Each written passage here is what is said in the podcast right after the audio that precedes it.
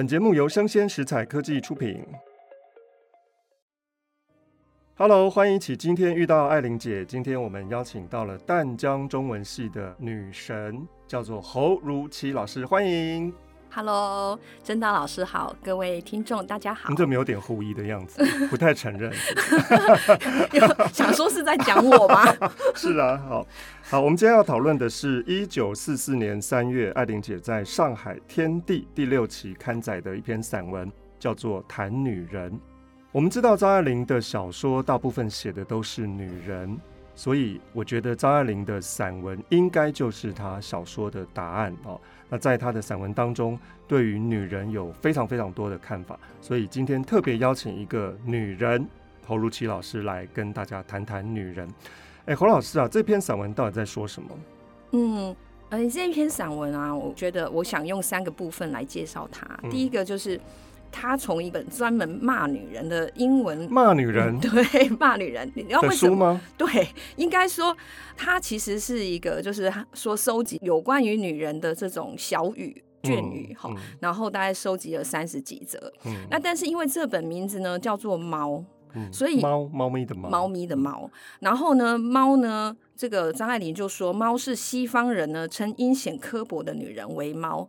那这就很明显了，就是这猫应该会抗议，它哪里刻薄了？但看起来比较冷，是真的啦。对，不像狗那么热烈、热情，所以很明显的就是负面的意思嘛。哈，那。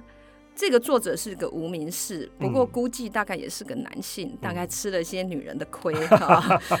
所以眼中的女人都是负面的。对对对，就很多对于女人的偏见，然后刻薄语哈。嗯。对，比如说他会讲说，人跟狗唯一的分别就是狗不像女人一般的宠坏了，因为狗不会带珠宝，而且他们不会说话。哦，狗不会说话，跟狗会叫哎、欸。狗很吵，我家的狗就叫个不停啊，我妈就把它送走。可是狗不会反驳你。对了，狗不会唠唠叨叨的，好像女人通常会对丈夫唠叨，对儿子唠叨。哦，女人，所以有些人就觉得说啊，女人为什么这么多话？哦，对，然后又不能送走。可以啊，就卖掉就好了。哦，不行哦。对，而且喜欢买东买西的。对，所以猫的这个作者他就说。女人跟狗的分别就是狗不会说话，哦，这一点还是蛮加分。好像有看到一些女人的共通的特质，对。但我想女人会反驳，哎，对啊。有些女人很安静、很神话，例如说王菲啊那种。我相信她在家可能不是这样。对哈、哦。好，还有没有有趣的句子？但我觉得这个就。嗯，在我女人的角度，我就觉得挺刻薄的耶，哈、嗯，嗯、就觉得说我哪有这样这样子哈，对，所以我觉得他这个当然就是讲俏皮话啦，嗯、就是图个趣味啦，哈可是好像也就是像曾老师说的，这并不代表说女人就完全不是这个样子，好像有一点还被他说中了，比例蛮高的了，对对对，就是被他说中了。或者是说，哎，有的女人的确是这个样子，这样子哈。你去看星巴克在聊天的女人就知道，都是这样啊。你你这样我担心的话，我是不是有被你看到？一刻也有一个，各大咖啡馆。对 对，所以那个猫大概就是都会讲一些他这个男性观察中的女性。嗯，那后来他就到第二个部分，他就话锋一转了。嗯，张爱玲就。说，哎，当然不是所有的女人都可以一概而论，嗯，但是呢，因为多半女人是在户内持家看孩子，嗯，就是嗯，空间就比较小，比较单一，所以呢，女人大部分还是可以一概而论的哈。那所以当张爱玲从这个角度看女性的时候，好像会让我们觉得说，哎，她好像要提到社会结构的问题了，她好像要讲到这个女性权利的问题了，嗯。呃，但是他没有，他反而说：“我听倦了，哈，我听厌了。嗯”他说：“女人有些问题呢，还是要反求诸己。”嗯，那他就说了：“女人要自己检讨的，对，要自己检讨。嗯”他说要自己检讨，嗯、而且他还讲了一些女人的这个缺点，哈，比如说，他说女人的确是小性儿。好小性儿，然后呢，矫情，女人就是矫情，女人见人就是矫 情，对矫情，然后作为目光如豆，狐媚子，甚至有时候还会不负责任哈。对，他就说，的确是这样子哈。那当然我们会说，哎、欸，这个好像是嗯社会环境的原因，或者是历史的问题。嗯，那当然张爱玲并不否认，她并不否认这个女人她的这些缺点是受了几千年来的积习所影响。嗯，所以为什么几千年来会造成这样？可能是因为男生力气大，所以主张就是哦，我到外面去打猎。我去做一些劳动的工作，那么女人你们就在家里面顾小孩，嗯，可能就是因为力量的大小的关系，开始被塑造成女性应该要做一些什么事情。对，哦，那所以女性就在家里面，可能就内化了这样的一种习惯。他们总觉得说啊，我照顾小孩，我打扫，我晒衣服、洗衣服，那是天经地义的事。但其实不是这样子吧？对，尤其是现在我们没有那么依靠劳力的时候，应该要有一些翻转。对，嗯，因为不合理啊。我们现在我们有很多工具可以来取代劳力。对，那为什么女性的地位没有翻转？对啊，嗯，对，所以这个还是一个问题。嗯，那。我自己在看资料的时候，我也觉得说，为什么说这个几千年来会有这样的积习呢？我看到一个资料，是因为他这一篇文章是写在一九四四年，哈、嗯，可是我们大概是从二零年代末就一九二九年到三零年代，哈、嗯，然后国民政府的民法才颁布了那个关于婚姻相关的，哈、嗯，因为我们的法律本来就是男主女从，对。那第二性嘛，对，嗯、那一直到二零年代末或三零年代，他才明言那个通奸重婚可以作为离婚的依据。嗯，那所以以前不行，就以前就三妻四妾，对对对对对对对，合法的嘛，合法的嘛。嗯、那他有法律这样子定，他才矫正那个男性的多妻制，嗯、就是换句话说，女性才有配偶权。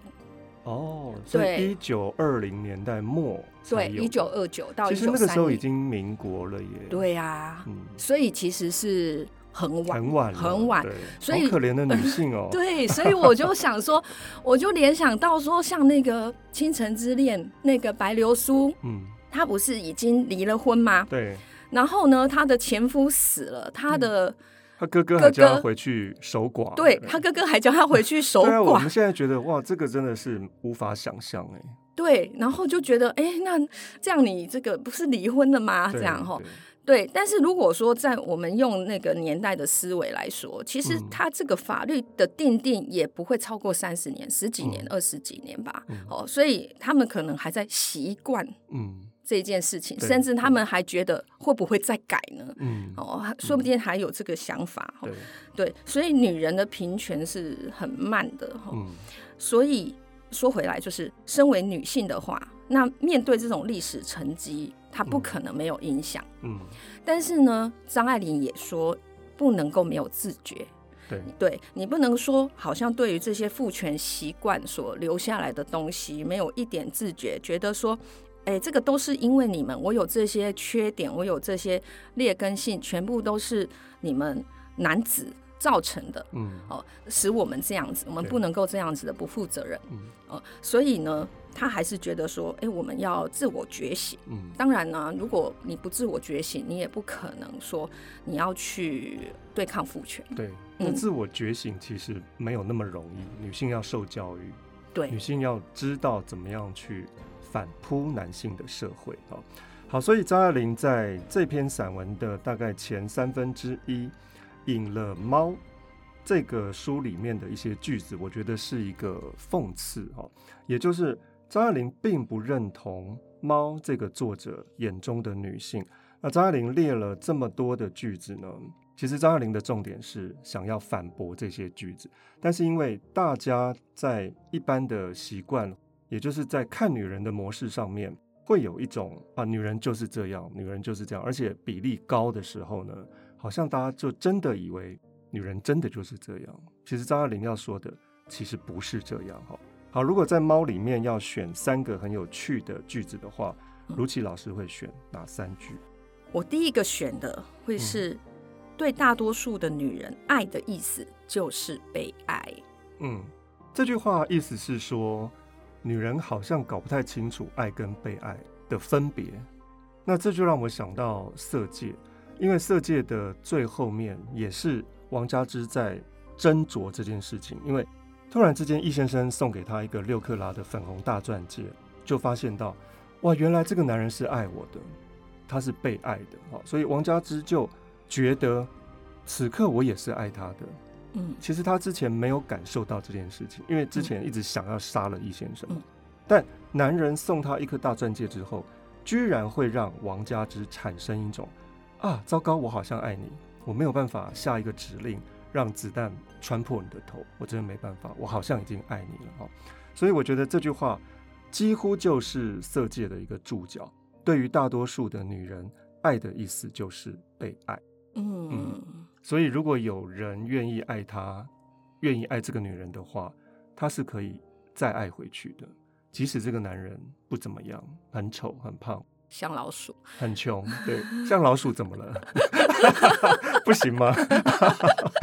或者是好像条件没有很好的时候，但是一旦这个男人愿意付出爱，女人好像会答应哎，因为女人搞不清楚爱跟被爱哈。我们看过那个日剧《一零一次求婚》，好像就是这样。嗯啊，因为我没看过一零一次九分。好，还有没有什么句子很有趣的？第二个我想到的句子是：女人不喜欢善良的男子，嗯、可是他们拿自己当做神速的感化院，一嫁人之后就以为丈夫立刻会变成圣人。哎、欸，这很矛盾哎。他不喜欢善良的男子，就是不喜欢那种温温吞吞的，哈，凡事奉公守法，就是喜欢坏一点的，嗯嗯，喜欢八加九那种。你不一定要八加九吧？呃，太过了，是不是？对对，就喜欢不善良的坏坏了。对对对对对。所以跟他结婚之后呢，女人就觉得自己是超级的感化院。结了婚之后，这个男人应该就要听他的话，应该就要遵守规范，应该就要做应该做的事情。哎，男人怎么会是这样呢？男人当然不是这样了，一定是坏到底嘛。可是你应该听过吧？那个一句“男人不坏，女人不爱”，对，对，这就是矛盾之处。对对对，又要坏男人的那种很 man 的感觉，但是又要温柔男子、善良男子的那种被控制。对，所以天底下没有这种男人呢？没有啊，像那个电影《当男人恋爱时》，嗯，当男人恋爱，对，好，那它里面就一个流氓嘛，是邱泽演，对，邱泽演的，邱泽演的就帅哥嘛，然后他就本来是个流氓，然后他就为了爱，他可以不当流氓，然后牺牲生命这样子，后就非常浪漫呐。嗯，我记得我看的时候是哭的耶，而且哭的还蛮惨的。啊，我，我也有哭，我也有哭。我记得我去电影院看的时候，我旁边那个女的是哭出声来，我觉得好丢脸哦。真性情啊！对啊，我觉得这句话一定是打中了那个女子。哦、对，就呃，女人又喜欢那个坏坏的，但是又希望她嫁的对象是一个善良的，那始终是没有办法得到她要的东西。好，我们再请如琪老师帮我们勾一个句子。好，那第三个我勾的是说，如果一个女人告诉你一个秘密，千万别转告另一个女人，嗯、一定有别的女人告诉过她了。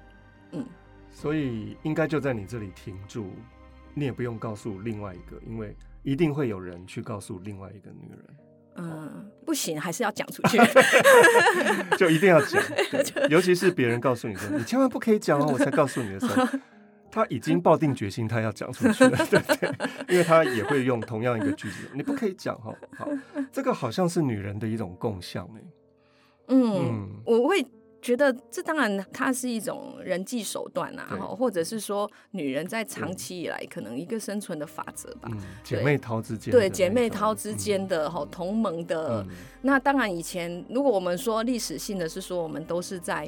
就屋内嘛，那圈子很小嘛，哈、嗯，所以这个就是一个生存的方式。然后，哎、欸，我知道秘密哦、然后我们就是书城，嗯、然后我们就是同一国，哈、嗯，这样子，哈，就变成归根到底也是女人的筹码太少了，只好拿着秘密来交换，嗯，好，那当然，如果这样想起来，又有点悲哀了。嗯，嗯。但讲这句话的时候，好像我们彼此的距离就拉得很近，因为我可以跟你分享秘密。嗯、对对，我选的句子是。如果你不调戏女人，她说你不是一个男人；如果你调戏她，她又会说你不是一个上等人。那到底要不要调戏她？嗯，还是要吧。也就是说，女人如果穿得很漂亮，你看她一眼，她觉得那是一种赞美；但你又多看一眼，她就觉得不舒服。就你为什么要这样色眯眯的看我？这样，那到底要不要看她？如琪老师的答案是，还是要看一下。哎、欸，这个调戏，看这个调戏，当然不能是犯法的。对对对对，这眼神让有点欲望的那种眼神，好像女生还是蛮高兴的吧？是不是？不会，要看对象了。不会，如果是个糟老头，就是性骚扰。那如果帅哥就 OK。哎、欸，也也不好，也不好，这样好像教坏听众了。对、嗯，好像女人自己也处于一种矛盾状态哦，可能穿的很露，希望大家看他，但是当讨厌的人多看他一眼的时候，他又觉得不舒服。哎，但是我觉得这个是蛮微妙的事情哎，对，因为你要是赞美，但是你又不能够显得太色，对对，不能把那个占有表现出来，对不对？对。对，所以要拿捏好哦，那个眼神可能就瞄一下，哦，很漂亮这样子，就不能再多看。对，是可以接受赞美，但不接受这个 骚扰。对，好，还有另外一个句子，我觉得很有趣的是。你向女人猛然提出一个问句，她的第一个回答大约是正史，第二个就是小说了。其实这不是张爱玲说的哈，因为在坊间、在网络上，很多人都说这是张爱玲的句子。那我们读完这篇散文就知道，这不是张爱玲说的，这是《猫》的作者说的。张爱玲只是把它揭露翻译出来。嗯嗯嗯。好，对这句话，如綺老师有没有什么想法？女人常常会添油加醋。哎，其实我第一次看这句话的时候，我不是很认同。哎、嗯，我想说，我就是个老实人，我是个老实女人。到后来呢？怎么会这么说呢？嗯、好，但是你说添油加醋哦，当然有时候为了戏剧化，对对，为了故事好 听，对故事好听，可能哎，也许嗯，哎，一点点啦，对，但也不至于。对，这个好像是人之常情嘛，我觉得男生也会，嗯，嗯，对，就。可能转述一直转述之后，跟原来的事情已经差了很多了。嗯嗯嗯嗯嗯。但是女性好像比例真的是稍微高一点点。我们可以在散文当中看到三十几则《猫》这个作者他眼中所搜集到的女人的样子。那刚才如琪老师也帮大家跳到了这个第二个阶段，张爱玲怎么样来看这些句子？张爱玲是想要借由。女人应该要有一些自觉，来反扑男性眼中的那些女人的既定的印象。好，后面呢，我们又会看到张爱玲又有一个翻转。哦，是什么样的翻转？嗯，第三个部分的翻转哦，就是张爱玲呢，我觉得比较像从谈女人变成张爱玲的论女人。嗯，女人有没有什么特质？嗯，女人常常被斥为野蛮、原始性，这好像是。比较负面，但是没有哦。下一句他说：“嗯、人类驯服了飞禽走兽，独独不能彻底驯服女人。”所以可见，女人其实是在张爱玲的眼中是。虽然固执，但也有一种力量。好、嗯，那这个力量是比较亲近于自然的、原始的，嗯、就是生生不灭的，对，呃，生殖的。好，所以呢，张爱玲就说了，她说，在任何文化阶段中，女人还是女人，男子偏于某一方的发展，而女人是最普遍的、基本的，代表四季循环、生老病死、饮食。繁殖，女人把人类飞越太空的灵智拴在踏实的根桩上。嗯，好像男人就是那种超人，飞扬的，可以创造历史的。嗯、但是女人不太喜欢做这样的事情，女人更希望自己能够做一些普遍的、落在土地上的那些跟生老病死、跟生活有关的事情。嗯，好，所以我们可以把张爱玲的这样的一个概念去。框架在，或是诠释他小说里面的那些女性的人物。那为什么连环套的妮喜，她在跟老公要离开的时候，她愿意拿比较少的钱，但是她要带走她的儿子跟女儿。那也就是张爱玲在这里说的，男人是超人，但是女人可能更接近一种神性。这个神是带有生生不息的力量的。嗯嗯嗯嗯。对，他就用那个蒂姆的形象来说明。嗯、对，他说女人的精神里面有一点地母的根芽。嗯，好，因为神是广大的哈，就是同情、慈悲、了解、安息，这个是神的特质，嗯嗯、好像妈妈的特质。对，对就是母亲的那个形象。对，然后他就用美国的一个剧作家奥豪尔的一个剧作叫《大神伯朗》。嗯大神博朗里面就是有一个蒂姆形象的人，他的那个外在形象就是肉感的，然后乳房丰满，胯骨宽大，就是很善于伸直的吼那个样子吼。然后呢，他非常慈爱，他会帮睡觉的人盖被子，帮快要死亡的人卸下面具，然后无尽的爱别人。那女人就是像是春夏秋冬一般。接近自然，或者说它本身就是自然，嗯。嗯，所以他就是用这样子的一个地母形象来连接女人，觉得女人在精神里面大概就是有这样子的神性啊，嗯，但是我不太懂哎、欸，他为什么要把这个地母形象的这个剧作家、啊，其实他的角色是妓女，为什么要把它勾连在一起啊？嗯，张爱玲小说里面常常会有妓女或是类似于妓女的这种女人的形象。那我觉得答案就在这边哈，因为张爱玲说她常常看这个大神伯朗的剧本，常常是流泪的。所以对于女性、妓女、母亲、生生不息这个东西，对张爱玲来说是同一件事情，所以她不会排斥。如果这个母亲是一个妓女的话，我们就要去坚持她，就要去排斥她，并不会哈。甚至于张爱玲对于妓女这个职业。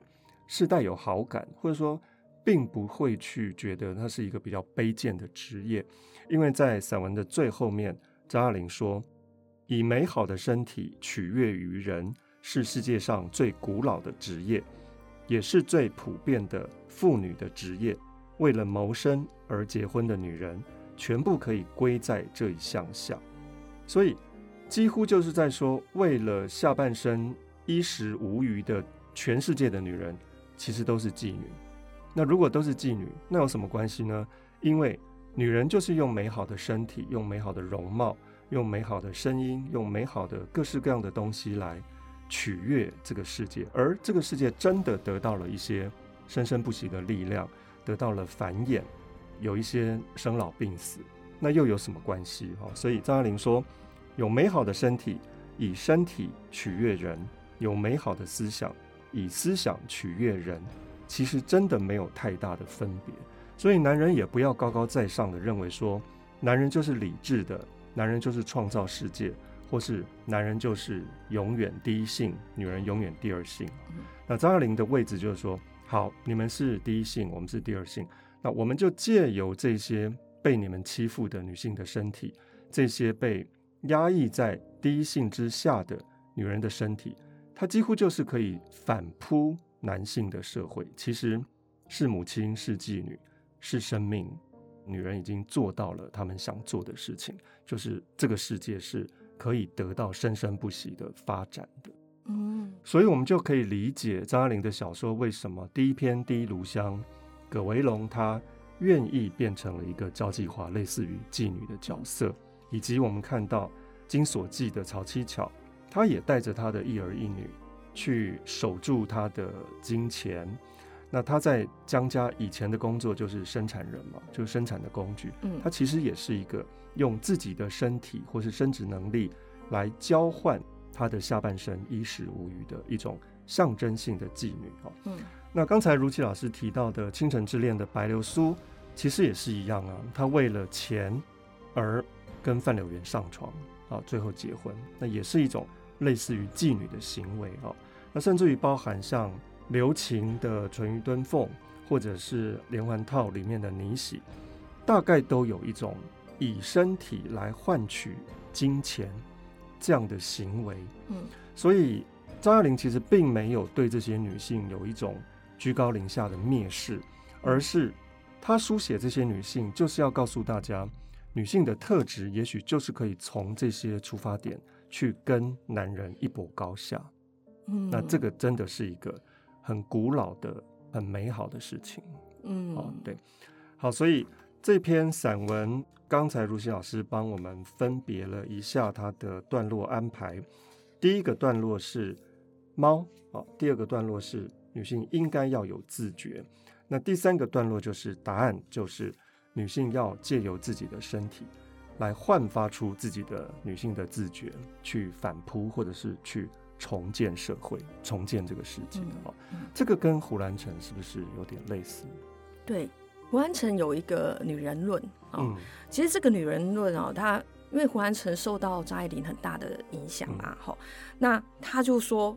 新石器的文明是女人开的，女人与太阳同在，是太阳神。嗯，所以他女人是太阳神。对，通常我们会把男人视为太阳神。对，然后他甚至就说，像是天文啊、农业啊，然后机织、嗯、就是纺织，好、嗯，耕作和耕作纺织，好、嗯，然后数学、音乐，好、嗯，这些都是。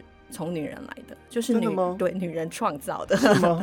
对，好，我们要去翻一下胡兰成的观点是什么？对，然后他就把它比之为他的原型就是天照大神，嗯。嗯，就是女性。然后呢，这个女性呢是以她创造了文明，然后男人把它理论化，把它体系化，嗯，结果后来世界是男人的，嗯，女人她是明德。